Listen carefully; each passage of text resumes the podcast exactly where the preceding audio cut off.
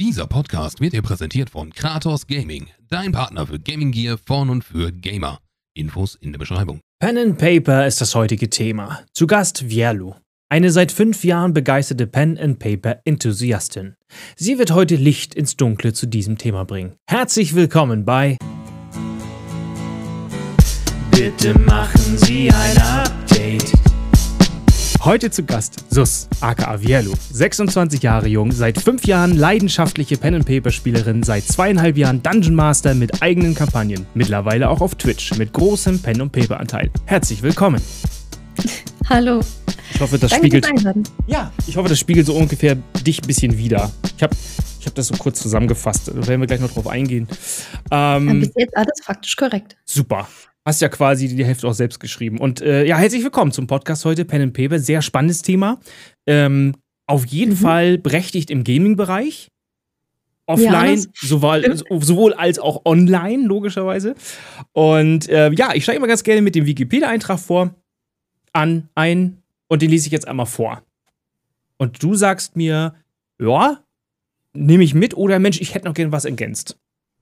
Wikipedia sagt, Pen und Paper Rollenspiel. Das Pen und Paper Rollenspiel, Englisch Pen, Stift, Paper, Papier, ist ein Spiel, bei dem die mitwirkenden fiktiven Rollen einnehmen und gemeinsam durch Erzählen ein Abenteuer erleben. Als Hauptspielmittel werden fast immer die namensgebenden Stifte und Papier eingesetzt, um die dargestellten Rollen auf Charakterbögen zu beschreiben und Notizen zum Spielverlauf zu machen.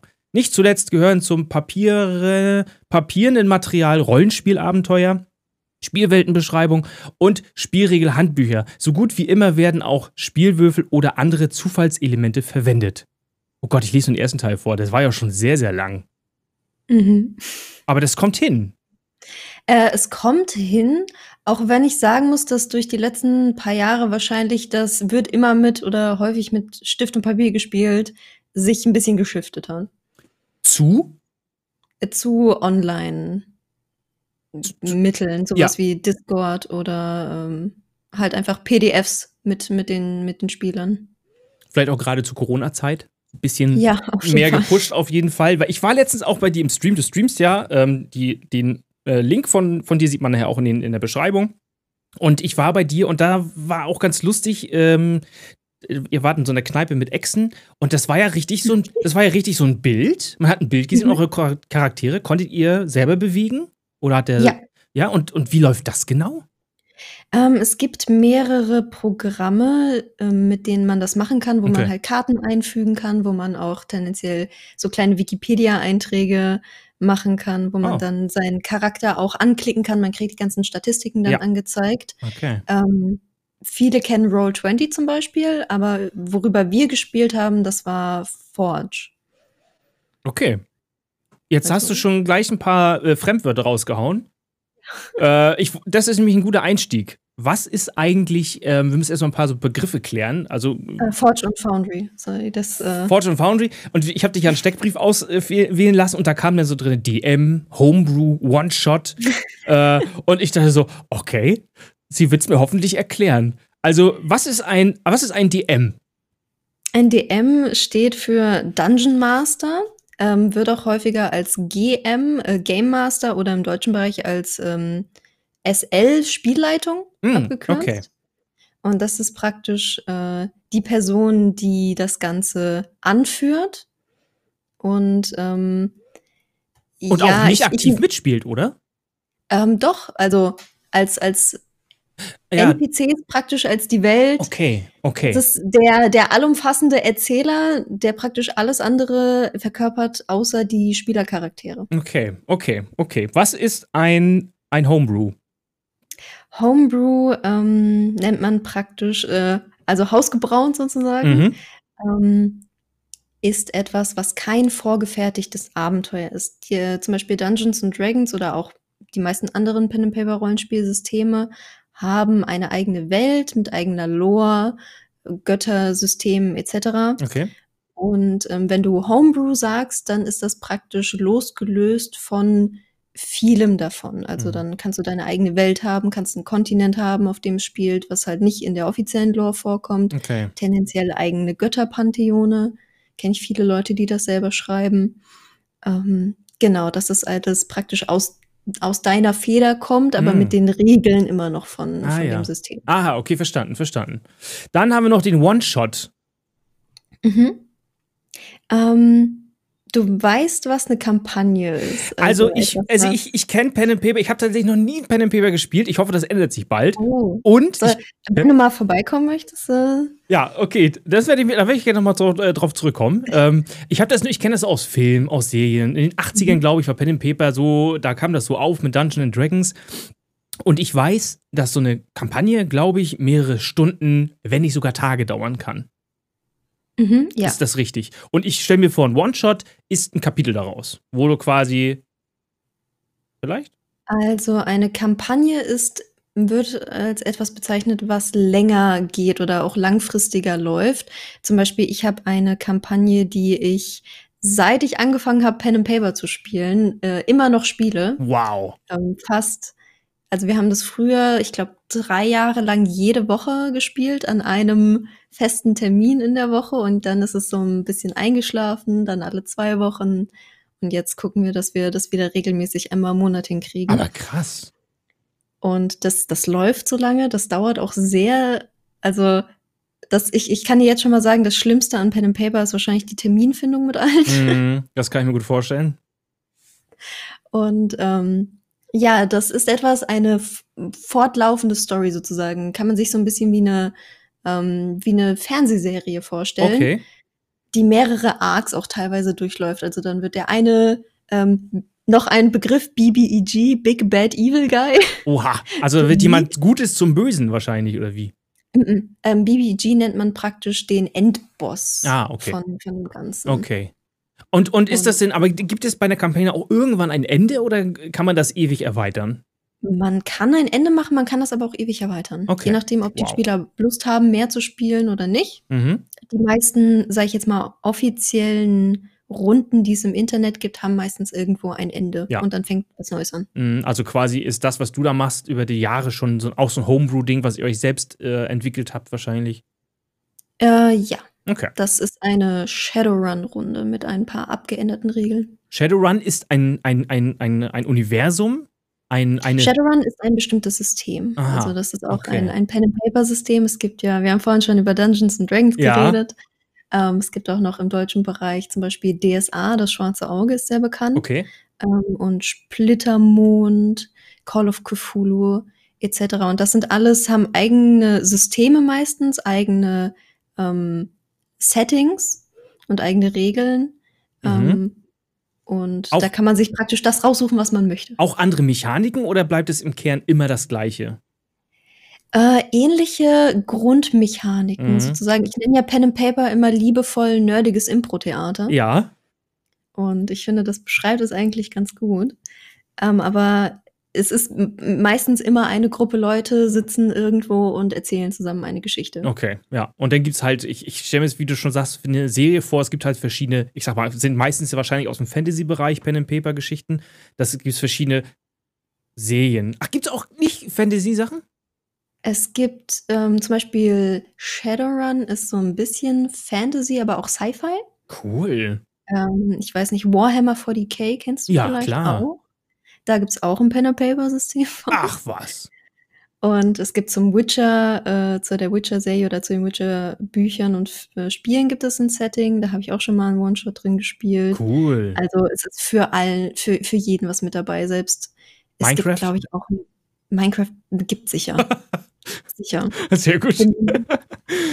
Okay, das haben wir One-Shot. Der One-Shot, was haben wir noch? Dann hast du noch neue Begriffe mit reingebracht. Die kenne ich gar nicht. Mhm. NSC, NPC. Doch, NPC kennt man aus der Gaming-Welt. Das sind Mhm. Non-Person, Non-Personal Character. Non-Player-Character. Non-Player-Character. Nicht Spieler-Charakter. Also das NSC ist bei und einfach nur die deutsche Bezeichnung. Okay, okay, okay. Ähm, das sind quasi alle Statisten drumherum. Wie ihr wart da in der Kneipe bei den Echsen und das sind quasi die Echsen, die da ein bisschen Stress gemacht haben, die Echsenkönige Genau. und so. Genau, okay. TTRPG, was ist denn das? Tabletop Roleplay Game. Das ist einfach eine andere Bezeichnung für Pen and Paper, weil Mhm. du spielst es auf einer Tisch. Tischplatte. Ja, genau. Aber diese Spielplatte hat ein Spielfeld. Mm, häufig ja. Also es gibt auch, wie gesagt, Pen and Paper und TTRPG müssen nicht unbedingt eine Karte oder, Okay, das oder war meine ein, nächste Frage. Haben auf dem Tisch. Aber es kann es natürlich haben. Aha, okay, weil ich kenne es nämlich so, da gibt es auch so Figuren, die man dann so, auch, ich kenne ich kenn Leute, die, ähm, Ja. ein- Arbeitskollege von mir, der macht so kleine Figuren und die malt er dann immer an Mhm. und so. Ich glaube, das Figuren anmalen und sammeln ist äh, teilweise auch ein ganz anderes Hobby als damit spielen. das glaube ich, ja, das glaube ich. Ich weiß gar nicht, was der gespielt hat, das war irgendwie, das, ich weiß nicht mal, ob das ein Pen and Paper war, aber da waren so Figuren auf jeden Fall. Und ein OTIT, also es ist wahrscheinlich zwei Ähm, verschiedene. Das ist äh, praktisch out of time und in time oder out time, in time. Das ist, wenn du etwas in Character sagst, zum Beispiel, du sagst jetzt, ich sage jetzt gerade was IT und dann fragst du zum Beispiel den Tavernenbesitzer irgendwas. Oder du sagst irgendwas und sagst, aber das war jetzt OT, weil das ist eine Frage an den Spielleiter und nicht an die, den Charakter, den der Spielleiter gerade verkörpert. Weil du Ah. etwas nicht weißt oder eine Regelfrage hast oder gerade irgendwas anderes, was, was nicht gerade im Spiel passieren soll. Ähm, Und das kündigt man vorher halt an. OT, Frage. Häufig ja, Okay. weil äh, sonst kann es teilweise zur Verwirrung kommen. Ja, ja, glaube ich, glaube ich. Ja, ja. Okay. Müssen wir noch irgendwelche Begriffe haben? Ähm, fällt mir jetzt gerade, ich wollte One-Shot noch erklären, das habe ich vorhin vergessen. Oh. Gut, gut, dass es eingefallen ist. Ähm, wenn die Kampagne die Fernsehserie ist, dann ist ein One-Shot praktisch ein Film, Ah, okay.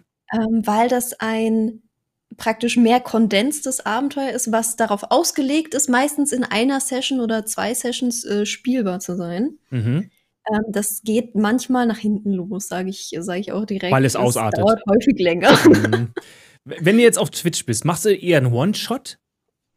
Oder macht ihr auch Kampagnen quasi? Ähm, ich habe eine Homebrew-Kampagne, die ich leite auf meinem Kanal. Die ist äh, zweiwöchig regelmäßig. Mhm. Und das ist eine, eine Kampagne. Und die geht ein bisschen länger. Aber ich habe zwischendrin auch häufiger ähm, kleine Mini-Kampagnen. Jetzt zum Beispiel habe ich die zweite am Laufen, die ich immer so auf vier, fünf Sessions auslege. Aha, okay. ist die so nach einem Monat ist es dann äh, schön abgeschlossen, hast aber auch ein bisschen mehr Zeit, als das jetzt in, in ein, zwei Häppchen zu machen, zum Beispiel. Und das, das ist dann für dich ein One-Shot? Das ist für mich eine Mini-Kampagne. Ah, okay. Oh, ah, noch, noch was anderes. Okay, Mini-Kampagne, One-Shot und eine Kampagne. Ja, genau. Okay, okay. Wie bist du eigentlich zum Pen and Paper gekommen? Was hat dich, was hat dich damals, wo du sagst, äh, was ist das? Wie bist, wie hast du das kennengelernt und was hat dich daran so fasziniert? Warum bist du dabei geblieben? Ähm, ich habe einen Freundeskreis, in dem Pen and Paper ziemlich, äh, ziemlich viel vertreten ist. Okay. Ich habe eine komplette Freundesgruppe, die ein Pen and Paper System geschrieben hat und das auch gerade plant, praktisch äh, verlegen zu lassen. Wow, cool. Und die ha da hat mich einer mal einfach gefragt gehabt, die, die besagte Shadowrun-Runde, hat gefragt, hast du denn mal Lust mitzumachen? Weil die, wenn sie Pen and Paper schreiben, haben sie auch viel mit Pen and Paper zu tun. Und Mhm. dann war ich so, ja, warum nicht? Hört sich, hört sich gut an. Weil ich mein ganzes Leben schon sehr viel mit Fantasy und äh, generell nerdigen Kram Mhm. zu tun hatte. Ich habe gecosplayt früher sehr relativ viel. Okay. Ich war, ich war tief, äh, tief im Anime-Sumpf. Mhm. Ähm, und äh, da ich auch schon mein ganzes Leben lang immer wieder eigene Sachen auch geschrieben habe, war ich so sehr interessiert daran. Okay. Und hast du irgendwie eine Erwartung daran gehabt oder bist du total erwartungsfrei an dein erstes Pen and Paper quasi rangegangen? Ich bin da relativ entspannt rangegangen, weil es war erstens eine, ähm, eine Freundesgruppe praktisch. Ich kannte nicht alle, aber ich kannte äh, die Hälfte. Und ich war so, ja, ich guck's mir mal an. Ich äh, Du hast dir gedacht, machen wir uns einen netten Abend und mal gucken, was dabei rauskommt. Und dabei, dabei Genau, rausgekommen sind fünf Jahre mittlerweile Pen and Paper Mhm. Geschichte. Und du bist ja, hast ja gesagt, du bist sogar mittlerweile Dungeon Masterin selber quasi. Dungeon Master, kann man das Dungeon Ja. Masterin sagen? Egal. es, ist, es ist komisch äh, zu gendern. Ja, ist komisch, ne? Also du bist äh, selber Dungeon Master und such- machst dir selber Kampagnen und Minikampagnen, was nicht alles genau. Und was hat, was hat, was, was hat das Feuer in dir empfacht? Was hat der Abend mit deinen Freunden quasi den Funken äh, aus der Fantasy-Liebe in das Pen and Paper gebracht? Ich liebe generell Geschichten. Okay. Und was Geschichten auch in, in Menschen auslösen können. Und äh, da, da bin ich einfach sehr, sehr Feuer und Flamme für. Ja. Und das hat Pen and Paper natürlich sehr gut geschafft. Ja, Aber ja. nicht, nur- nicht nur bei mir, sondern auch bei allen, die halt, oder die meisten, die halt mitspielen. Ja. Und es, es war einfach Faust aufs Auge mein Hobby so. Ja. Wie viel, wie viel ist eigentlich in so, wenn man jetzt Pen and Paper macht, wie viel ist quasi improvisiert und wie viel ist ähm, linear vorgegeben? Drauf an. Okay, okay jetzt, jetzt gehen wir ins Detail. ähm, es gibt verschiedene Spielstile. Ja. Erstens mal, es gibt Leute, die planen mehr, Mhm. es gibt Leute, die planen weniger. Ähm, es gibt vorgeschriebene Abenteuer, an denen du dich praktisch orientieren kannst.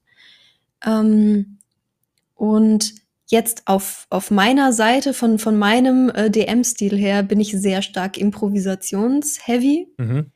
Einfach weil expect the unexpected, deine Spieler machen immer das, was, äh, was du nicht erwartest. Und Mhm. da musst du halt irgendwie drauf reagieren. Deswegen sage ich, ich sage es immer so schön, ich ähm, baue ihnen einen Sandkasten und dann können sie in dem Sandkasten das bauen, was sie haben wollen. So. Ist ja quasi wie So, ich- Gaming, wie so ein Sandbox-Game, wie du schon sagst, ein Sandkasten, ja. Ja. Finde ich gut. Ich finde es, glaube ich, auch, ich würde es, glaube ich, auch gut finden, wenn man so ein bisschen kreativ an die Sache, an Lösungen ran muss oder an Dialoge ran muss, dass man vielleicht selber was einbringen muss. Finde ich auch nicht schlecht. Finde ich auch, glaube ich, Mhm. würde, würde mir auch sehr gut gefallen. Auf jeden Ähm, Fall. Und als Spieler musst du ja sowieso improvisieren, das, was dir gegeben wird. Aber gibt es auch, sag ich mal, Systeme, wo du richtig linear dich an irgendwelche Statuten halten musst? Nicht, dass ich wüsste.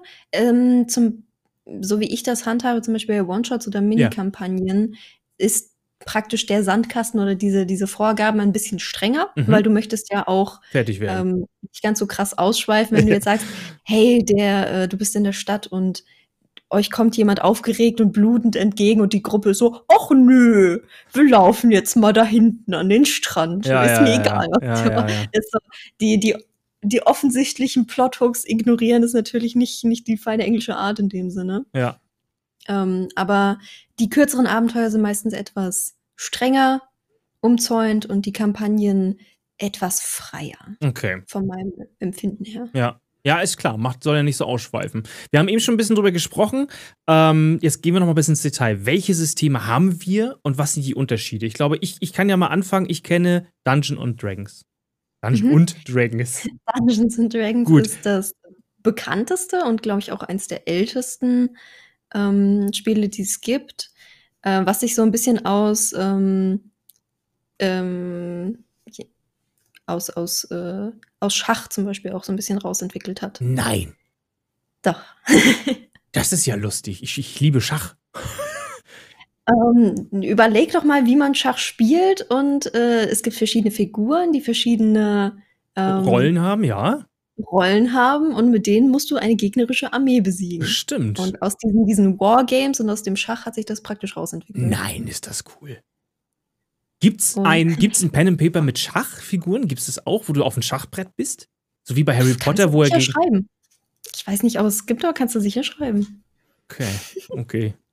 Aber da, da muss ich ja mal gut, das wäre ja lustig. Okay, wir haben Dungeon Dragons, aka Schach. Nee, äh, Dungeons and Dragons hat ja.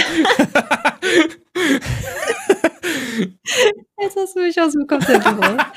Sehr gut, nein. Ähm, Dungeons and Dragons ist so typisches äh, High Fantasy. Also Herr der Ringe-esk mäßig. Okay. Du hast äh, Elfen, Zwerge, ähm, Magie etc. Mhm. Und ähm, das ist so das, was man auch häufig sehr krass damit verbindet, wenn jemand sagt, hey, Rollenspiel und zum Beispiel auch Lab. Ähm, Lab Oh kenne ich, kenne ich, kenne ich. Ich habe mal, ich, ich kenne jemanden, also ein Kommilitone hat Lab gemacht, deswegen weiß ich, was es ist. Und ich find's cool. Mhm. Genau, für, für alle, die es nicht wissen, Lab ist Live-Action-Roleplay. Da zieht man sich praktisch die, die Klamotten seines Charakters an und geht dann irgendwo auf eine Convention und spielt dann diesen Charakter auch im, im Real Life. Ist das Pen and Paper in Real Life? Ja, schon so. so Gibt's, ein ein, gibt's da einen Spielleiter?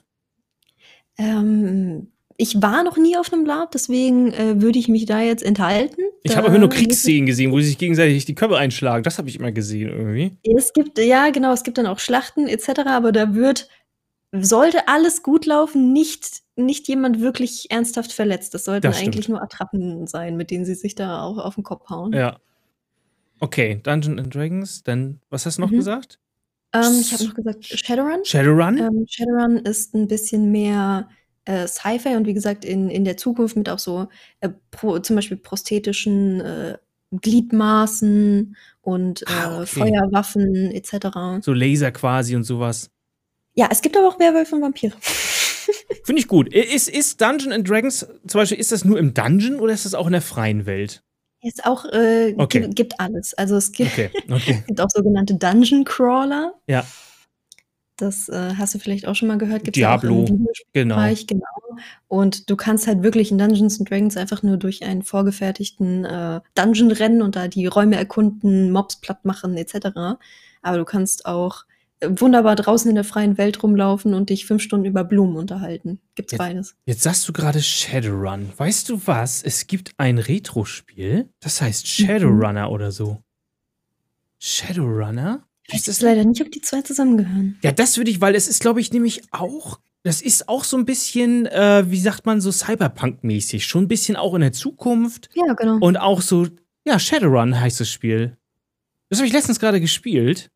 Shadowrun. Cyberpunk Fantasy Action Role-Playing Video Game. Ob das miteinander zusammenhängt? Kann gut sein. Wow. Das muss ich noch mal rausfinden. Okay. Shadowrun Dungeon Dragons. Ah, Mhm. ist, es, ist es immer so, dass es auch äh, gewürfelt wird und das ist. Weil ich habe jetzt bei euch, ich dachte, es wird halt immer gewürfelt. Jeder Zug wird gewürfelt. Bei euch wird ja nur ab und zu mal gewürfelt, wenn es um einen Kampf geht, wenn es um Mhm. Schläge geht, um den quasi den, den Schaden zu ermitteln, der zugefügt werden kann, zum Beispiel oder so. Oder wird, ähm, und ich dachte, es halt wird, wird immer gewürfelt irgendwie. Bei jedem Zug dachte ich. So, das war immer mein Empfinden. Mm, Du musstest so ein bisschen weggehen von äh, rundenbasierten, Genau, das dachte ich nämlich. weil das ist meistens in Kampfhandlungen so, dass Macht in Sinn. den Kämpfen es nach Runden geht und dann meistens wird darauf gewürfelt oder du hast ein, ein Stat, der bestimmt, wie schnell du bist. Mhm. Und dann fängt halt von oben nach unten die Initiative, wird das häufig genannt, an. Und äh, dann würfelst du praktisch, ob du deinen Gegner triffst, ob dein Zauber gelingt, ob Ah, okay. du getroffen wirst, etc. Mhm. Ob du, ob du was ausweichen kannst. Weil das kann ja der Dungeon Master nicht bestimmen, dann wäre es ja irgendwie parteiisch. Ja, genau. Also Okay. das, das wird alles ausgewürfelt. Ja. Ähm, und dann gibt's noch den zweiten Aspekt, was nämlich der Roleplay-Aspekt ist, wo es keine Runden gibt, sondern Mhm. es passieren einfach Dinge. Leute sagen zum Beispiel, hey, ich möchte mich mit dem und dem unterhalten und dann wird das Gespräch ausgespielt. Und da kann man mehr werfen. Das entscheidet meistens der Dungeon Master, ob jetzt ein Wurf geschehen soll oder nicht Ach so. wenn du zum Beispiel sagst, du möchtest dich mit irgendjemandem unterhalten und der, du merkst so, hey, der erzählt mir gerade was nicht und dann sagst du, okay, ich, ich sage das und das zu ihm und ich würde ihn gerne dazu überreden, mir es trotzdem zu verraten. Hm, okay. Dann Und das kann man dann auswürfeln. Okay. Und dann entscheidet die Spielleitung, ähm, okay, würfel mal und je nachdem, ich mache das persönlich so, dass ich je nachdem, wie krass sich der Spieler ähm, bemüht hat, sozusagen das zu tun, was er auch angekündigt hat. Zum Beispiel, ich möchte die Person überreden und er bringt gute Argumente in dem Dialog. Dann ist es einfacher, diese Person zu überreden, als wenn er einfach nur einen Satz sagt und sagt, ich möchte jetzt überreden. Das ist ja geil. Das ist ja cool. Das heißt, du nimmst den, den Spieler, umso, umso besser er quasi auf sich auf die Rolle einlässt, erhöht die Chance, quasi das Spiel besser zu spielen. Ja, Das ist also cool. besser das erreichen, was er, was Ja. er erreichen möchte. Ja, ja, verstehe ich. Nice. Okay. Verstanden. Genau. Drei? Haben wir noch einen, den du noch sagen musst oder möchtest? Jetzt bin ich gerade raus. Erinnere mich Äh, bitte System. System, äh, System. Verschiedene Ah, Systeme. Ja, äh, Call of Cthulhu habe ich neulich meine erste Runde in, drin gespielt. Ähm, ist aber und nichts mit Call of Duty zu tun, ne? nee, Okay. überhaupt nicht. Call of Cthulhu ist ähm, ein Horrorsystem, Oh. ähm, was meistens in den 1920ern spielt oder das Setting zumindest eingesetzt ist. Das kann man aber auch in, in der Neuzeit oder weiter hinten spielen. Das ist kein Problem. Was so ein bisschen auf Monster und verborgene Geheimnisse, sehr viel Investigatives geht, wo man auch verrückt werden kann. Okay. Sanity-Punkte. Und die kannst du verlieren, je, sag ich jetzt mal, verstörender die Anblicke sind, die du, die du mitkriegst. Ja. Und das ist, wie gesagt, das ist ein Horrorsystem und das ist auch darauf ausgelegt, dass es halt so ein bisschen, ein bisschen gruseliger, ein bisschen, bisschen düsterer ist. Mhm. Ich stelle mir gerade so ein altes London vor. Ja, ja, Dunkle Gassen. durchaus. Ich habe mal tatsächlich, ich habe davon keine Ahnung gehabt, aber ich habe tatsächlich Mhm. mal ein, ich habe mal sehr lange Phasmophobia gespielt. Ich habe tatsächlich mal Phasmoph ganz schnell, 15, Mhm. eine halbe Stunde Phasmophobia Pen and Paper geschrieben. Okay. Wo man, aber ich dachte halt, man muss immer, die mussten halt immer würfeln und, und irgendwas machen. Es war halt komplett, glaube ich, an der Sache vorbei. Die durften überhaupt nicht frei spielen, die mussten alles erwürfeln. Ich glaube, es war, aber da gab es zum Beispiel auch, habe ich auch so Sanity-Punkte, gibt es ja auch in dem Spiel. Und dann, äh, je nachdem, was wie gewürfelt wurde, ging auch immer die Sanity runter zum Beispiel. Mhm, ja. Gibt es auch noch andere Systeme, außer mit Würfeln? Ähm, Karten, äh, irgendwas oder sowas? Also mir ist jetzt keines direkt bekannt, dass ich es benennen könnte, aber ich habe schon von Runden gehört, die andere Sachen benutzt haben außer Würfeln. Ähm, ich hatte es ja auch schon geschrieben, es gibt äh, Runden, die mit Tarotkarten dann gespielt wurden. Cool. Irgendwas gelegt wurde und da musstest du die Karte praktisch als Spielleitung interpretieren, was Mhm. jetzt mit dieser Karte passiert. Ähm, ich habe auch einen sehr inter interessanten Pinterest-Thread mal gesehen, wo jemand das mit Cards Against Humanity-Karten gemacht hat. Oha. Ähm, Und äh, das stelle ich mir sehr, sehr witzig vor. Und ich muss sagen, ich bin, bin leicht versucht, das mal zu probieren. Ja, Cards, Against Humanity, wer es nicht kennt, ist ja schon sehr makaber. mhm. Ne? So makabere, ich habe es auch noch nicht gespielt, also makabere Aussagen stehen da, glaube ich, drauf oder so, ne? War, war das nicht so? äh, ja. Ja. Makaber, ein bisschen, äh, Verrucht. Äh, bisschen verrucht manchmal. Ja, ja. Politisch unkorrekt. Ja, genau. Okay, gut, dann haben wir ja ein paar gesammelt, glaube ich. Mm, Was ist denn der Aufbau eines klassischen Pen and Paper? Also nicht nur, ich habe das auch in die Frage geschrieben, der Aufbau, wie ist der Aufbau und wie ist der Ablauf und was ist denn das Ziel? Ist immer, gibt es auch mal ein Ziel, wo man sagt, es muss nicht immer ein Gegner besiegt werden, vielleicht muss auch jemand heiraten oder so. Gibt es da irgendwie verschiedene Sachen? Ja, natürlich. Ähm, also, es geht meistens los damit, dass du dir eine Gruppe suchst. Also eine Ähm, Gruppe mit von Spielern?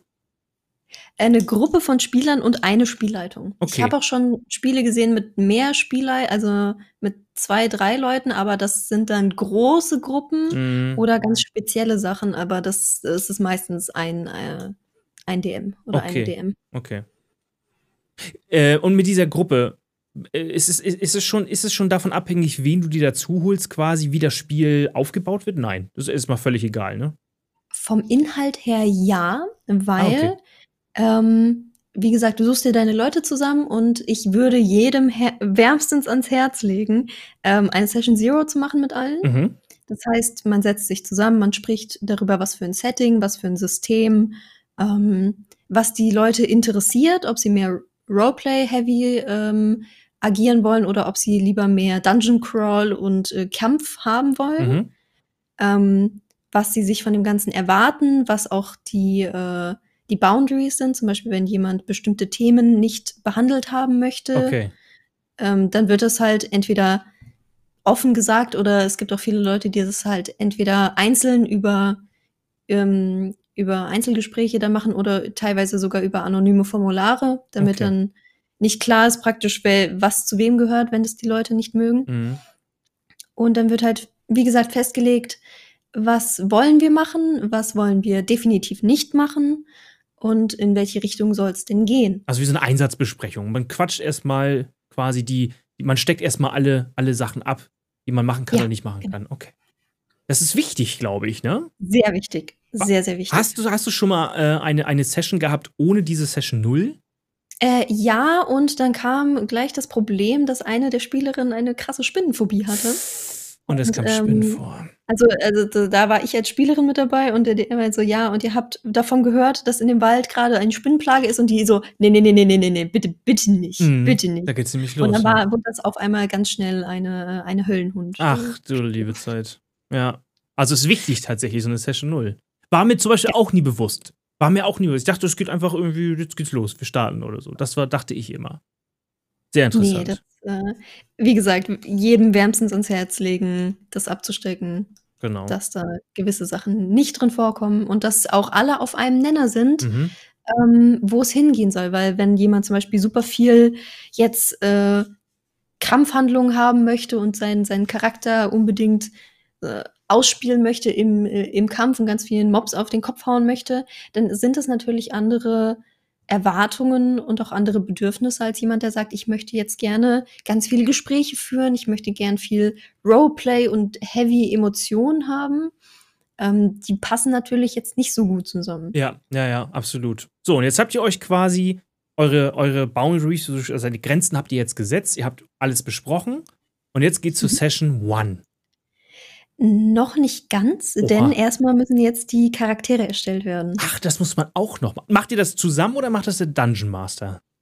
Ähm, das macht man meistens zusammen, je nachdem, wie erfahren man ist. Bei neuen Spielern äh, setzt sich meistens Sp Spieler oder äh, die Spielleitung mit denen hin und sagt, hey, guck mal, das sind deine Optionen, das kannst du machen, da kannst du auswählen, lies es dir mal durch, ich erkläre es dir. Und dann wird meistens in stundenlanger Arbeit der erste Charakter erstellt. Wow. Je mehr man es weiß oder kennt, desto schneller geht das natürlich. Ja. Ähm, es gibt Leute, die kennen das System schon in- und auswendig, sagen, ich, will- ich habe hier, ich habe richtig cooles Konzept, das mache ich jetzt. Und dann ähm, geben sie praktisch den fertigen Charakter an die Spielleitung und sagen, stimmt es so, passt es so, darf ich das so spielen? Und dann sagt der Spielleitung ja oder nein. Oder hey, das finde ich nicht so cool, das ändern wir so einen Tick ab. Und dann kommen halt alle Charaktere so, zu, so zustande. Was ist dein Lieblingscharakter? Wie, wie würdest du jetzt deinen Spielcharakter beim Spielmaster abgeben? Spielmaster, was ist denn mit Dungeon Master, Spielleiter? Wie würdest du, was, was müsste da auf, ich sag mal, das ist ein Blatt Papier und da steht drauf, Yellow möchte, was, was steht da drauf? Was gibst du ab? Die meisten Systeme haben einen ähm, Blanko äh, Ah, okay. Charakterbogen. Ja.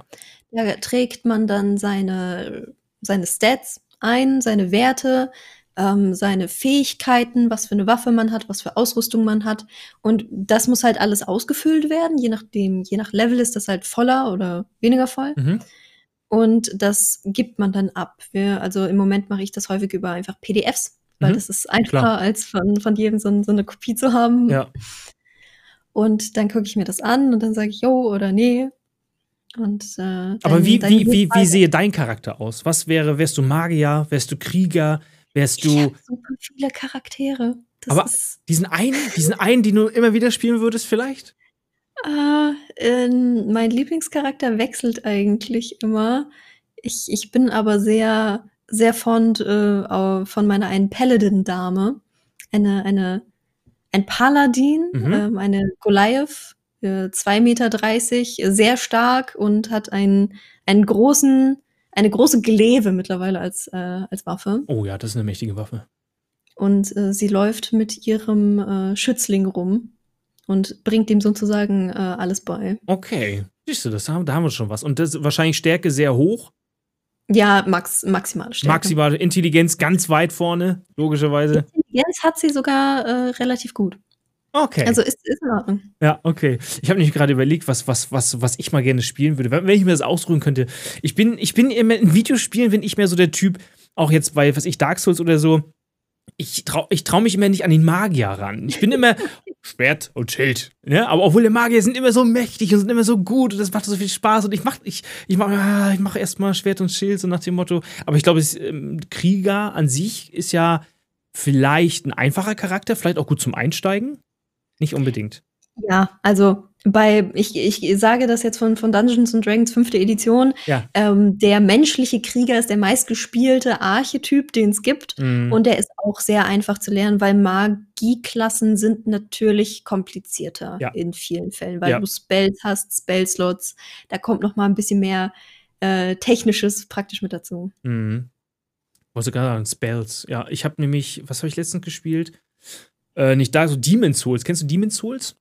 Quasi das Ähm, Ur-Dark Ich Souls. weiß, ich weiß, was es ist. Ich habe Dark Souls 1 und 2 gespielt. Ja. bin gerade an drei dran. Und äh, ich muss gestehen, dass ich in Dark Souls komplett gegen, gegen meine eigentliche äh, Natur gegangen bin. Weil sonst war ich immer Magier. Auch in, in Skyrim Ja. ähm, war, ich, war ich sehr äh, Fernkampf-orientiert mit entweder Stealth, Ja. Bogen, so das typische, oder halt Also warst du äh, Khajiit? Magier. Nee, nicht Khajiit. Ich war, ich war Agonia, glaube ich. Ah ja. Agonia sind die Magier, stimmt. Ja, ja, ja. Nee, Ag äh, Agonia sind die, sind die Echsen in, in Skyrim. Und Khajiit sind die Die Katzen. Khajiit sind die Katzen, ja. Die, ja, genau. Ich glaube, die, die Elfen sind sehr gut, was Magie angeht in, in Skyrim. Ja, das stimmt. Mhm. Genau. Und da bin ich komplett gegen meine eigentliche Natur gegangen und habe mir das größte Schwert gesucht, was ich finden konnte und bin dadurch durch Dark Souls gerannt. Ging das besser? Es, es hat für mich gut funktioniert. Als äh, kompletter Souls-Noob bin ich Mhm. relativ gut da durchgekommen. Weil Besser als ich dachte. Ich, es gibt ja mal äh, bei Dark Souls oder bei Dark Souls 3 gibt es ja meistens so irgendwelche Hinweise auf dem Boden, die man nach, die man Mhm. lesen kann. Mhm, ständig man kommt nachgehen sollte oder nicht manchmal. Ne? Genau, und ja. da, ganz oft steht da, hier ist dieser Zaubergut, hier ist dieser Zaubergut. Und ich stehe da mit meinem Schwert und meinem Schild und so, ja, ich kann nicht zaubern. Sorry. Das ärgert mich immer so ein bisschen. drauf. Ja. Das ist, das ist unser Plan. Gibt es ein Dark Souls Pen and Paper? Ja. Wow. Wollte ich gerade sagen, Es jetzt gibt zum, alles. es gibt alles, ist ja der Wahnsinn. Hört sich echt interessant an. Okay, also jetzt habt ihr euch gefunden, Session 1, also Charaktere habt ihr auch erstellt und jetzt kommt die Session 1. Jetzt kommt die Session 1, genau. Das, was man noch dazwischen sagen muss, natürlich ist die Spielleitung äh, vorher hingegangen und hat sich einen, äh, einen Plot überlegt und hat sich einen Plot-Hook überlegt und wie gesagt, diese, die, der äh, metaphorische Sandkasten wurde, wurde erstellt. Das ist aber auch schon so ein bisschen Autorenarbeit, oder? Ja. Weil man kann nicht einfach sich irgendwas aus den Finger saugen und das haut nachher nicht hin und vorne nicht hin und hört sich nicht Auf- authentisch an. Also es ist schon. Ich glaube, wer so, so Kampagnen schreibt, kann auch ein Buch schreiben, oder? Witzig, dass du sagst, ich bin gerade dabei, äh, meine eigene Pen-and-Paper-Kampagne als Buch zu schreiben. Ach was. Und du willst es auch veröffentlichen? Ja, Aber Fantasy. ja, Mega. Also du schreibst ein Buch. ja. Und da steht dann. Wie heißt das Ding? Oder darf man das nicht sagen? Das, äh, das Buch äh, heißt wahrscheinlich Vaughn. Mhm. Äh, Vaughn ist nämlich der Name von der Paladin-Dame. Ah, okay. Und es geht auch um, um diese Paladin-Dame. Es geht um die Paladin-Dame und praktisch ihr, äh, ihr, ihren Werdegang Mhm. mit, äh, mit, ihr, mit ihrem Kompagnon, Wenn- mit ihrem Schützling. Wenn ich das Buch gelesen habe, Mhm. kann ich dann daraus eine Kampagne für ein Pen and Paper machen? Oder Ähm, wahrscheinlich schon, aber dadurch, dass ich ein eigenes Buch mit einer eigenen Welt auch schreiben möchte, Ja. werde ich natürlich alles, was D&D-spezifisch ist, umschreiben. Das heißt, es wird ein komplett anderes Göttersystem Okay. geben, komplett andere Settings etc. Also, wäre das sonst Copyright-Verletzung, wäre es dann? Oder? ja, genau. Ja, ja, ja, okay. Okay, aber nice. Hast du schon ein Release-Datum? Nein, weißt du wahrscheinlich noch nicht, ne? Nee, noch nicht. Ich Nee. habe äh, ich hab schon die ersten paar Kapitel, aber äh, und, und ganz viel Worldbuilding etc. drumherum. Ja. Ich glaube, das ist auch das Wichtigste, ne? Ich weiß nicht, ich habe mal irgendwie so eine Dokumentation über J.J. Martin, heißt er so, von Game of Thrones, wie George der. R. R. Martin, Ja, wie George R. Martin, genau, wie, was, wie der erstmal seine Welt gemacht hat. In seiner Kindheit hat er irgendwelche Geschichten und mit kleinen Figuren. Und der, ich glaube, der hat, ich glaube, die ersten 20 Jahre sein- seines Lebens hat er, glaube ich, nur irgendwelche Welten erstellt und irgendwelche Krieger und Charaktere. Und dann irgendwann ist es zu einer Geschichte gekommen, so nach dem Motto. Es gibt wieder unterschiedliche Leute. Okay. Es gibt Leute, die, die planen sehr viel, die Mhm. machen diese, diesen ganz krassen Worldbuilding-Aspekt, was auch J.R. Tolkien sehr gemacht hat. Mhm. Ähm, das ist der äh, Autor von äh, Herr der Ringe. Ja. Ähm, und der hat halt extremes Worldbuilding betrieben mit eigenen Sprachen, History, die fast auch teilweise nicht in den Büchern vorgekommen ist, die es halt nur in Aufzeichnungen von ihm gab. Also extrem viel. Und dann gibt es Leute, die einfach drauf losschreiben und die Welt praktisch sich mit dem ganzen Buch entwickelt. Mhm. Mhm. Und dann am Ende praktisch erst das Worldbuilding aus dem Geschriebenen praktisch rausgezogen wird. Ähm, was äh, laut, äh, jetzt, jetzt hauen wir ganz viele Autorennamen durch die Gegend, ähm, Brandon Sanderson ist ein sehr bekannter Fantasy-Buchautor, mittlerweile mit dem Most Backed Kickstarter of All Time. Er wollte eine Million haben und hat 30 bekommen. Oh mein Gott. Ja, Für ein Buch. Absolut. Für vier Bücher und ein paar extra Goodies praktisch äh, fürs nächste Jahr, weil er hat mal ganz eben in der Pandemie äh, neben seinen eigentlichen Büchern, die er noch rausgebracht hat, vier weitere geschrieben. Und äh, die wollte er halt rausbringen als, als Paket und hat er für einen Kickstarter gestartet und der ist extrem durch die Decke gegangen. Okay, aber der war schon bekannt, logischerweise, ne? Sehr bekannt. Sehr bekannt, ja. Hilft, Also- hilft, hilft Pen and Paper dir als Autorin oder hilft dir das Autorensein eher bei Pen and Paper? Mm, Es ist ein Geben und Nehmen. Oh, das hast du ja schön gesagt. Okay. Ähm, weil Pen and Paper hilft einem sehr stark, sich in bestimmte Charaktere hineinzuversetzen. mhm. Wenn du dich irgendwo hinsetzen kannst und diesen Charakter wirklich ausspielen kannst, dann wird dir viel mehr über, wie, wie handelt der, wie würde er sich jetzt fühlen, etc., Mhm. wird dir viel mehr bewusst, als wenn du es einfach nur aufschreibst. Ja. Und Aber du spielst den Charakter und du ver versuchst ihn ja auch zu verstehen und seine Handlungen quasi besser vorauszusagen. Okay, verstehe ich. Ja, ja, Hm. ja. Und äh, Pen and Paper hilft so weit beim Schreiben, dass Pen and Paper ist immer mit dem Einfluss halt von anderen Leuten und das, was kreativ immer hilft, ist der Austausch mit anderen Leuten. Ja. Und da Ja. kriegst du so viele Ideen, so viel auch über deinen Horizont oder deine Perspektive hinaus Dinge, die du, an die du nicht gedacht hättest, wenn du mit anderen Leuten einfach spielst und sich mit denen unterhältst. Gute alte Brainstorm-Charakter, ne? So jeder bringt so ein bisschen was rein, ne? Ja, okay, finde ich Genau. gut. Okay. So, jetzt haben wir jetzt nochmal zurück zur Session. zu Session 1. Jetzt treffen wir uns bei dir zu Hause via Lu oder äh, via Discord und wir bauen auf dem Tisch etwas auf oder auch nicht. Was ist dein Favorite? Lieber was aufbauen, visuell oder ganz ohne, nur im Kopf? Was magst du lieber? Mm. ich glaube, ich, äh, ich muss mich wiederholen. äh, Kommt drauf an. Okay. Ja, aufs Ähm. System wahrscheinlich, ne? Mhm. Ja. Also es ist natürlich schon so, dass wenn man sich persönlich trifft, einfach von, von Angesicht zu Angesicht die Immersion höher ist. Ja. Und äh, dass du dann auch im Rollenspiel die Mimik, Gestik deines Gegenübers siehst, das hilft natürlich ungemein, sich da besser reinzufinden. Mhm.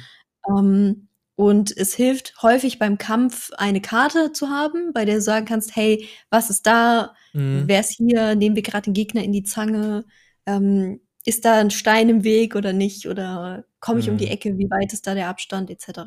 Sonst muss man wahrscheinlich sehr viel merken, auch im Kopf. Ne? So, dann dann kann man natürlich auch viel vergessen und dann stellt man Fragen. Das kann natürlich ein bisschen das Erlebnis wahrscheinlich auch ein bisschen stören. Ne? So, jetzt Ja. habt ihr euch alle aufgebaut, ihr habt euch einen Tee gemacht oder einen Kaffee oder ein Bier auf. Was, Alkohol ist nicht erlaubt, glaube ich, bei Pen and Paper, ne?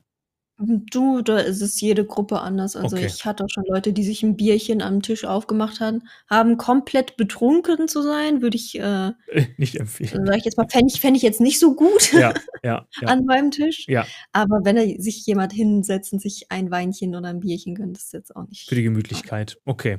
So, dann habt ihr euch alle gemütlich gemacht und was auch immer. Und jetzt Mhm. fängt der Snacks sind sehr wichtig. Jetzt fängt der Dungeon Master an und erzählt erstmal eine Vorgeschichte oder sagt Ja. er einfach, hier seid ihr, let's go. Ähm, Kommt wieder drauf an. wie, wie, wie willst du wissen, wenn ich jetzt sage, komm, komm wieder drauf an? ähm, es gibt alles Mögliche. Es gibt äh, Dungeon Master, die anfangen mit so, so einem kleinen Exposé, so einem kleinen Prolog, der erstmal was über zum Beispiel die Welt oder, ähm, oder jetzt die Stadt erzählt, in der man ist, Ja. was es da gerade für historische Ereignisse drumherum gab und um so ein bisschen so das, die, äh, die, die Mut und das Gefühl zu setzen. Mhm. Ähm, oder es gibt auch Leute, die, die dann sagen, ja, ähm, ihr wacht auf in einem dunklen Raum und ihr erinnert euch alle überhaupt nicht mehr an, an irgendwas. Wer ihr seid, wie ihr heißt, have fun. So. Oha, da fängst du quasi von null an. Also wie gesagt, je, nach, je Mhm. nachdem, äh, wie die Kampagne ist und wo es hingehen soll, sind auch die ähm, Erzählstilistiken komplett anders. Mhm. Und ich glaube auch, jetzt, wo du gerade so sagst, ihr wacht in einem Raum auf, da stelle ich mir, ich bin ein sehr visueller Mensch, da stelle ich mir richtig so einen so ein, so ein, so ein Raum vor und alles andere drumherum ist schwarz. So, und das muss Mhm. man erstmal erkunden. Und wenn man vorher eine Geschichte erzählt, kann man sich ja schon mal ein bisschen, okay, da ist eine Stadt, da ist vielleicht ein Marktplatz, da ist das passiert. Da gibt es schon quasi eine freiere Welt, die sich, die sich eröffnet hat. So, ich stelle mir das mir nur gerade vor. Sehr interessant.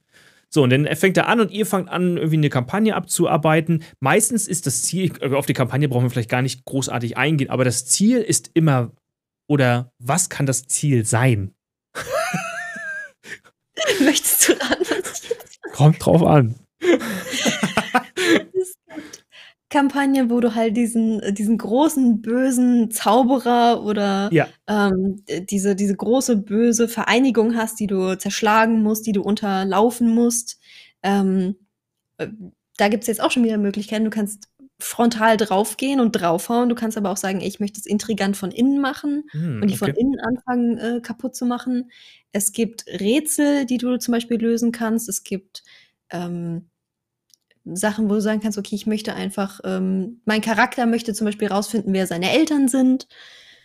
Ähm, und ja, ob, ob man den Stein der Weisen findet. Okay, also so richtig, äh, wie man es aus Fantasy-Filmen kennt, verschiedene Sachen. Es gibt nicht mehr groß den großen Endboss, es gibt auch irgendwie. Gab es schon mal eine Hochzeit?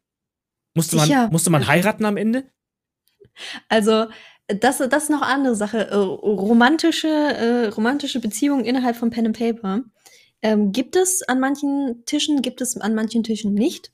Je nachdem, in der Session Zero klärt man, Aha. möchte man das, möchte man das nicht? Ja. Möchte man das unter den Spielern oder möchte man das nur mit, dem, äh, mit der Spielleitung? Ähm, das wird natürlich geklärt. Ja. Und es gibt auch schon eine sehr bekannte Rollenspielrunde, nämlich Critical Role. Ich weiß nicht, ob du schon mal davon gehört hast. Noch nie hast. gehört, nein.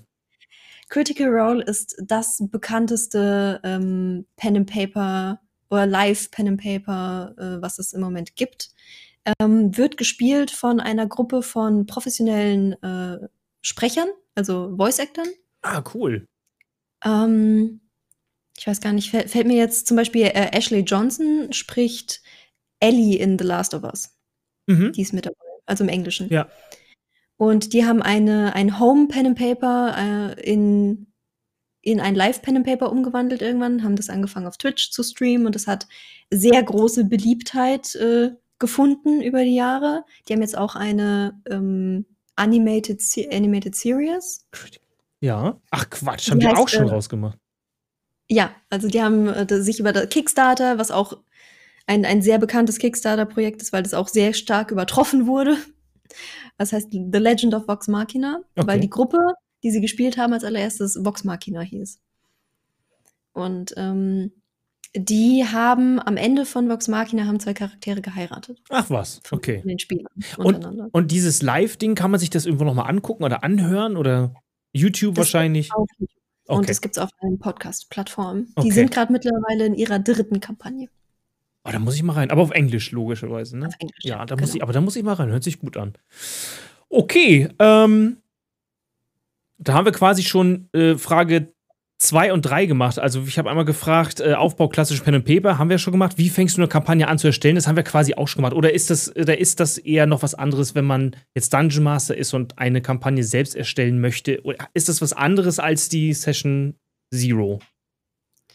Ähm, das ist was anderes als die Session Zero, weil die Session Zero wird mit allen mit allen gemacht, mhm. praktisch aus der Gruppe. Ah, stimmt. Und die Erstellung einer Kampagne ist ja alleinig bei der Spielleitung. Ja. Das heißt, äh, du gehst nach der Session Zero hin und nimmst das, was du mitgekriegt hast von deinen Spielern und packst das sozusagen in eine Kampagne rein, überlegst dir, welches Setting möchte ich haben, ähm, was soll die ganze Prämisse von dem sein, wie kann ich die Hintergrundgeschichten meiner Spieler in dieses Setting mit einbinden, dass sie praktisch auch teilweise dann Sachen von sich selber und von ihrem, ähm, von ihren Sachen, die mit ihnen verbunden sind, rausfinden. Und ja. Und, also, und wie lange brauchst du ungefähr für so eine Kampagnenerstellung? Das hört sich schon sehr komplex an, wenn ich ehrlich bin. Das, das ist ein äh, immer fortlaufender Prozess. Nämlich mit jeder neuen, ähm, mit ne jeder neuen Runde kommen ja auch neue Sachen tendenziell mit dazu. Und dann musst du dir überlegen, okay, wie reagiert jetzt die, die, erstens die Umwelt oder auch die Story auf das, was die Spieler gemacht haben. Okay, also du hast ein Grundgerüst und je nachdem, wie mhm. das Spiel verläuft, änderst du dann die Kampagne auch ab? Nein. Teilweise schon, ja. Ah, okay. Wow. Weil zum Beispiel es gibt äh, ganz diese, diese ganz berühmten Sachen, wo man sagt, okay, die Gruppe hat zum Beispiel einen NPC gerettet ähm, mhm. vor einem Rudel Wölfe, sagen wir jetzt mal. Und dieser NPC spielt später dann noch eine wichtige Rolle, weil durch ihn kommen sie dann an den Königshof, weil diese Person ein Berater vom König ist und sagt, oh, die haben mir geholfen, kommt rein. Ansonsten hätten sie sich einen anderen Weg da reinsuchen müssen. Wollte ich gerade sagen, es hätte aber auch eine Alternative gegeben, also einen alternativen ja, Weg. Das ist ja krass. Das, das ist, ist ja praktisch ein, diese, diese Multiple-Choice-Abenteuer. Genau, genau. Nee, gar nie, so ja, so mit verschiedenen Möglichkeiten halt, ne? Mega mhm. gut, wo quasi dein, dein Handeln des Spiels, gibt ja auch in Videospielen, wo dein Handeln quasi Einfluss auf das Spielende hat oder auf den Spielverlauf. Großartig. Genau. Und der, das wusste ich gar nicht. Ich dachte, es ist irgendwie so, ja, es gibt schon ein Konstrukt, so ein festes Dings und man, es gibt halt irgendwie nur so ein lineares Das gibt's auch. Okay, kommt wieder drauf an. okay, Liveplay haben wir schon ganz kurz geklärt.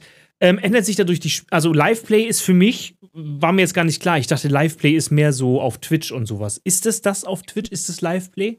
Was unterscheidet denn Liveplay von Pen and Paper klassisch? Ähm, also, ich dachte, live, mit Liveplay meinst du jetzt das vor Ort und äh, mit, miteinander praktisch an einem Tisch sitzen? Ja, das meinte ich. Ähm, Das meinte ich auch. Genau, also das, das hat natürlich Unterschiede, wie ich Ja. vorhin schon gesagt Ja. habe, die Immersion ist höher. Ja. Ähm, du siehst auch, wenn jemand anfängt zu reden und du redest wesentlich weniger übereinander drüber als in Discord zum Beispiel, Mhm. weil du es einfach ja nicht mitkriegst, dann gibt es technische Probleme. Wir, wir kennen es alle mittlerweile, glaube ich. Ja. Ähm, da ist Live-Spielen schon ein, ein, ein schöneres Rollenspielgefühl Mhm. einfach. Ähm, über Discord zu spielen oder übers Internet zu spielen, hat natürlich auch seine Vorteile. Du kannst mit Leuten spielen, die wesentlich weiter weg wohnen. Ähm, du kannst m, auch teilweise einfach mehr mit, mit technischen Karten etc. machen. Kannst Ja. Dinge verdecken. Ähm, ja, kannst noch m, praktisch äh, Unterhaltungen mit einem Spieler vielleicht per Chat führen. Ähm, was, Ach so, was im Hintergrund quasi. Genau, im Hintergrund quasi, wenn der Nice. zum Beispiel eine, eine telepathische Fähigkeit hat oder sowas. Ja. Ist natürlich, äh, sag ich jetzt mal, dann besser übers, übers Internet oder einfacher umsetzbar übers Internet. Ähm, ja, es hat einfach mit Access Accessibility und so zu tun. Spielst du lieber mit Leuten, die du kennst, oder spielst du auch ganz gerne mal mit Fremden, die du vielleicht nicht kennst, um äh, neues, ein ganz neues Spielerlebnis zu haben, quasi? Es kann ja durchaus mal erfrischend sein, mit völlig neuen Leuten zu spielen oder sowas. Habe ich beides schon gemacht. Ich Mhm. war schon in Runden, wo ich absolut niemanden kannte. Okay. Und das ist sehr gut gelaufen. Okay. Ähm, ich kenne aber auch Horror-Stories von anderen Leuten, die mit Leuten spielen, die sie nicht kennen und das ganz, ganz übel oder sehr, ähm, Mhm. sehr schlecht gelaufen ist im Mhm. Endeffekt. Also neue Leute, wie, wie jeder so neue Sozialkontakt hat immer die Möglichkeit, schief zu gehen. Mhm. Und mit seinen Freunden fühlt man sich wahrscheinlich auch noch ein bisschen wohler. Ähm, vor allen Dingen Leute, die neu im Pen and Paper sind, ähm, kommen dann auch eher aus sich raus, Mhm. weil sie sich äh, hoffentlich in ihrem Freundeskreis wohlfühlen und, äh, ähm, und geborgen. Ja, also es, es funktioniert beides. Ich habe zum Glück fast nur Positives erlebt, was das angeht, aber es, es, gibt, auch, es gibt auch die Horrorstories. Aber es hört sich fast an wie so ein Multiplayer-Spiel, ne? Also, ich spiele natürlich auch lieber Multiplayer-Spiele mit Leuten, die ich kenne, logischerweise. Aber es kann auch mal erquickend sein, mit jemandem zusammenzuspielen, der vielleicht, Mhm. den ich noch gar nicht kenne, zum Beispiel, ne? Genau. Das hatte ich letztes Wochenende. Äh, Die, die besagte äh, erste Runde Cthulhu habe ich mit mir drei unbekannten Damen gespielt und ich hatte sehr viel Spaß und die waren alle super lieb und wir haben direkt eine gute Gruppendynamik gehabt. Das war, das war sehr. sehr War das schön. auch auf Twitch? Das war bei ähm, Orkenspalter Okay. TV auf dem Twitch-Kanal, auf der Conspiracy und dem Rollenspieltag, der online stattgefunden hat aufgrund von Corona. Okay. Der normalerweise in Live irgendwo stattfindet? Ähm, normalerweise ist die Conspiracy eine, eine Convention, Ja. Ähm, auf die man gehen kann und wo man dann sich da hinsetzen kann, mit anderen Leuten Pen and Paper spielen kann, Guter, sich äh, an Ständen Ja. über verschiedene Systeme informieren kann. etc. guter Übergang. Das war nämlich äh, auch meine Frage. Gibt's, also wie groß ist eigentlich Pen, die Pen and Paper Community und wie groß ist oder was ist, was, was wird der Community geboten, um sich äh, auszutauschen, äh, neue Leute kennenzulernen, etc. Da, es ist so eine Art Messe. Es ist so eine Art wie eine Comic-Con oder wie eine Mhm. äh, Gamescom. Da trifft man sich unter Gleichgesinnten. Dort haben vielleicht Spielehersteller von diesen Systemen irgendwelche Ausstellungen, wo man auch was kaufen kann. Ich denke auch vielleicht ein bisschen Cosplay oder sowas. Wie kann ich mir das vorstellen, wenn man da hingeht? Ähm, ja, also ähnlich. Ja. Ich kenne, äh, ich war jetzt auf, auf wesentlich mehr Anime-Conventions und Buchmessen Mhm. als auf äh, Pen and Paper Cons, aber es ist, es ist ein ähnliches Prinzip auf jeden Fall. Okay. Und ähm, ja, da gibt es in, da gibt es in Deutschland welche, es gibt äh, international welche. Und äh, Wie groß ist die Szene eigentlich? Weil ich habe immer so, ich habe das Gefühl, es läuft immer so nebenbei und vielleicht mal ein oder zwei Leute machen Pen und Paper. So habe ich das Gefühl, weil ich einfach nicht drin bin in der Szene. Ich weiß natürlich, äh, dass sie wahrscheinlich viel, viel größer ist, aber was sind so deine Erfahrungen? Was hast du so mitgekriegt? Vielleicht hast du auch mal Leute kennengelernt, wo du es nie gedacht hättest und auf einmal sind das die Riesenspieler oder sowas. Viel größer als man denkt. Ja. Ähm, ich mache gerade eine Ausbildung Ja. und mein Englischlehrer in der Berufsschule spielt äh, DSA. Nein! Das ist ja lustig. Das fand ich sehr witzig. Und wie hast Meine du das Ausbildung- rausgefunden? Äh, indem ich, ähm, wir durften eine ähm, Präsentation über ein Thema unserer Wahl machen in Englisch und ich habe mir Dungeons and Dragons ausgesucht. Ja. Und dann äh, habe ich mich äh, mit ihm unterhalten und habe mein Thema halt gesagt. Und er so, er hat so ein bisschen säuerlich geguckt und ich war so, was, was los? Und äh, er war dann so, ja, ähm, das Thema, äh, das Thema ist nicht so meins und ich so, vom generellen Thema her oder Dungeons and Dragons? Er meinte so, ah, Dungeons and Dragons ist nicht meins. Ich so, ah, okay, was spielen Sie? Und er so, DSA. Mhm. Cool. Das ist ja nice. Also alles klar, ist okay. Ähm, ja, also äh, meine Ausbilderin spielt auch Pen and Paper. Wow. Ähm, es ist, es sind wesentlich mehr Leute, als man glaubt. Viele sagen es aber erstmal nicht direkt, weil mit ich, äh, ich betreibe äh, Roleplay, dann kommen immer die Leute, die, die auch bei dem, bei dem Wort Dungeon Master in eine ganz andere Richtung denken. Okay. Und dann denkst du dir, da musst du das erstmal klären. Ja, ja, ja. Und ähm, Ja, aber es Ja. ist ja, es ist aber, glaube ich, allgemein so. Ich, ich, bin, ich, ich bin ja auch schon ein Gamer oder ein Zocker und ich, ich falle auch nicht gleich mit der Tür ins Haus und sage hier, hallo, ich bin übrigens Zocker, ich verbringe gerne mit Videospielen meine Freizeit. Machst ja auch nicht, ne? Sagst ja auch, der ist, er kann auch gleich ein falsches Bild hervorrufen, so nach dem Motto. Warum auch immer, man ist ja aber, ist ja vielleicht so, dass es vielleicht in der Gesellschaft nicht so gut ankommt. Ja, ich warte auch manchmal noch bei Leuten, bis ich sage, ja, ich streame auf Twitch, manchen erzähle ich es auch gar nicht. Also, Ja, da muss man auch vorsichtig sein heutzutage, ne? Ich bin auch Ja, immer so, mh, man weiß auch noch nicht, ob man die denn bei sich haben möchte im Stream, so nach dem Motto, ne? Eben jenes. Ja, genau. Also äh, ich weiß gar nicht, ob meine Arbeitskollegen das wissen, dass ich streame. Ich, ich will es auch gar nicht wissen, ob die bei mir sind, weil manchmal macht man sich doch vielleicht auch mal zu Löffel oder so, keine Ahnung. Ja. Aber ja. Was hast du noch für deine Twitch-Streams eigentlich geplant die nächsten Zeit? Was soll da noch so Pen and Paper mäßig? Also du zockst auch, du hast gesagt Dark auch, Souls, Dark Souls 3 bis jetzt. Aber was ist so von, bleiben wir am Thema, für Pen and Paper, was ist da für dich noch so geplant die nächsten Zeit? Ähm, also meine Kampagne läuft ja regelmäßig. Die Ja. wird auch noch, die wird auch noch ein bisschen weiterlaufen. Die ist äh, noch lange nicht an irgendeinem Endpunkt angekommen. Mhm. Ähm, Im Moment läuft noch eine Mini-Kampagne, die Mhm. ich für ähm, drei weitere Streamer und Streamerinnen und äh, eine Nicht-Streamer-Person leite, die Okay. da mitspielt. Ähm, die läuft bei mir im Moment jeden, jeden Montag. Und äh, das, das macht mir auch sehr viel Spaß. Man lernt so viele neue Leute über, über das Hobby kennen. Es Mhm. ist es ist sehr schön. Also ich habe schon wirklich sehr, sehr viele nette Leute darüber kennengelernt und äh, ich bin sehr froh, dass die, die Bubble, in der ich mich befinde, ähm, eine sehr positive ist. Und wahrscheinlich auch immer größer wird, ne? Äh, Die wird definitiv immer, immer größer und wie gesagt, es sind mehr Leute interessiert, als man glaubt. Ich Ja. habe auch mehrere Freunde von mir schon ins Hobby mit reingezogen. Ach was, quasi komm, mach mal mit eine Runde und dann auch Mhm. an, an, angesteckt sozusagen. Mit dem guten, mit dem guten Virus Pen and Paper. Ähm, Mit, mit, mit, dem, mit dem guten Zeug. Das guten Zeug. Ja, also ich, ich, ich finde, wir haben einen guten Schnitt hinbekommen heute. Mhm. Ich bin, äh, ich, ich habe ich hab einen sehr guten Einblick in Pen and Paper bekommen. Ich, also ich möchte unbedingt mal eine, ein Pen and Paper machen. Ich weiß nicht, ob ich gleich zu dir möchte, weil ihr seid bestimmt alles Profis. Mein. Und dann komme ich, dann komm ich da hin, Schwert und Schild und bin total underrated. Ich weiß nicht. Wir, wir, können, wir können wir ja mal gerne, äh, also ich habe Angst. Ich habe Angst vor neuen Sachen, verstehst du? Das ist, ich, ich, Das Also ist deswegen- kein Problem. Ja. Komm einfach, also die Spielleitung sollte schon ein bisschen Ahnung von Pen and Paper haben. Mhm. So. Ja. Das wäre schon gut. Ja. Aber du kannst gerne mit, mit ein, zwei von, von deinen Freunden, mit denen du dich wohlfühlst, äh, ich, vorbeikommen. erstens habe ich keine Freunde und zweitens keine, die Pen and Paper spielen würden. Aber Ah, sag doch mal Bescheid, wenn du mal so einen One-Shot hast, so ein kurzes Ding oder so. Dann vielleicht mache ich da mal mit. Dann sei, sag ich Bescheid, ja. Dann, Okay. dann kriegen wir dich eingebaut. Ich bin jetzt schon, ich bin jetzt schon ganz aufgeregt. Das musst du gar nicht sein. Es ist, es ist ein super schönes Hobby und vor Ja. allen Dingen, wenn du vorher irgendwie mal ein, zwei ähm, Online-Runden anguckst, Ja. dann kriegst du davon auch schon, glaube ich, einen ganz guten Einblick, wie das ungefähr ablaufen kann. Ich hätte immer, ich hätte tatsächlich mal Angst, das Falsche zu sagen, die falschen Fragen zu stellen oder so. Zu Das ist nerven. Das ist so wie mit allem Neuen. Man Mhm. muss Fragen stellen, man muss ein bisschen äh, erstmal sich akklimatisieren mit, mit, mit dem Neuen. Ja. Das, das passiert ja, du gehst ja auch nicht zum Gitarrenlehrer und der erwartet von dir, dass du da äh, Through the Fire and Flames äh, Solo raushaust. Punkt für dich, ja.